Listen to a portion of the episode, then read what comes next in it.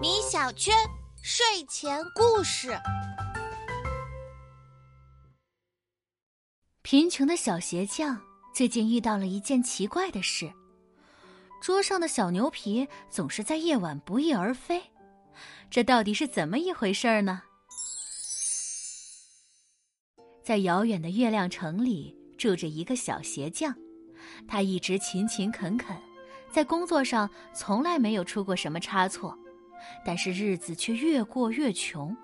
后来穷到连做鞋子的材料也没有了，只剩下了最后一张小牛皮。他对着牛皮叹了口气：“唉，就剩下最后一张了。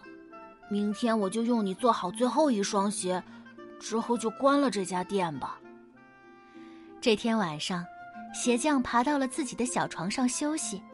他在梦里仿佛看到了两个灵巧的小身影在烛光下忙碌着。第二天一大早，他洗漱完毕，穿好衣服，走到工作台前，正准备做鞋，却惊奇的发现，一双小牛皮鞋正放在工作台上。哎，这是怎么回事啊？他完全被这一切给弄糊涂了。他拿起鞋子仔细查看，手工活做的一丝不苟，没有哪一针缝的马虎粗糙。这可真是令人称赞的杰作呀！鞋匠感叹道。清晨的阳光射进小鞋铺，一位顾客走了进来。他一见这双鞋子就爱不释手，花了一大笔钱把鞋买了下来。这笔钱足够鞋匠去买四双鞋子的皮料了。小鞋匠兴高采烈地来到了皮革厂，买了四张上好的小羊皮回了家。然而令他惊讶的是，第二天清早，四张羊皮不见了，工作台上倒是整整齐齐地摆着四双精美的羊皮鞋。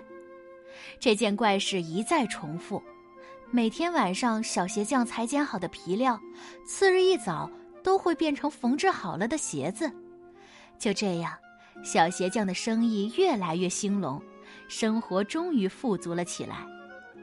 圣诞节前几天的一个晚上，小鞋匠心想：“今晚我要熬个通宵，看看到底是谁这样帮助我，之后一定要好好谢谢他。”小鞋匠点燃了一根蜡烛，之后并没有上床睡觉，而是藏在房间角落的衣服后面，注意着周围的动静。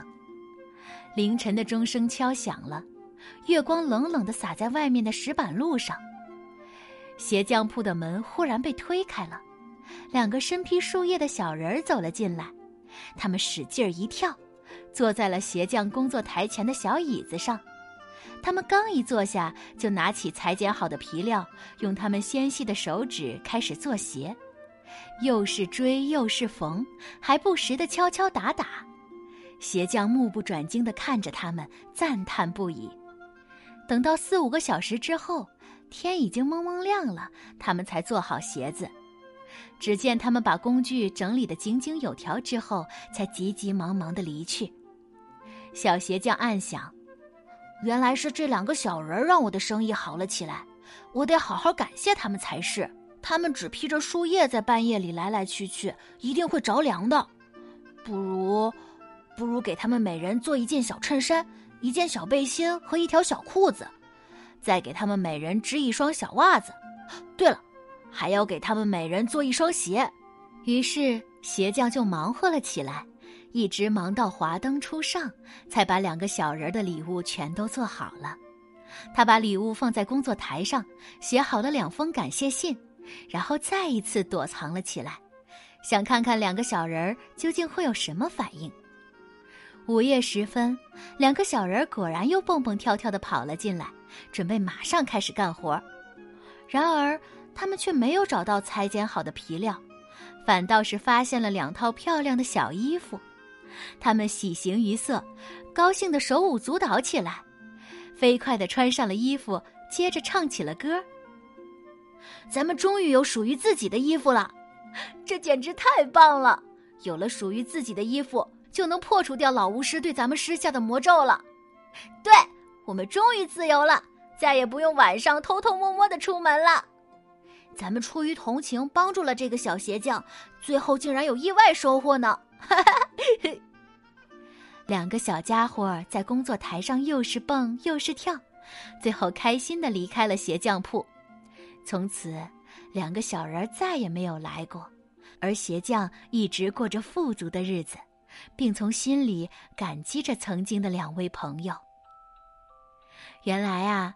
这两个小人儿是出于对鞋匠的同情，所以才来帮助他的，而鞋匠感恩的馈赠又帮助小矮人打破了诅咒，重新获得了自由。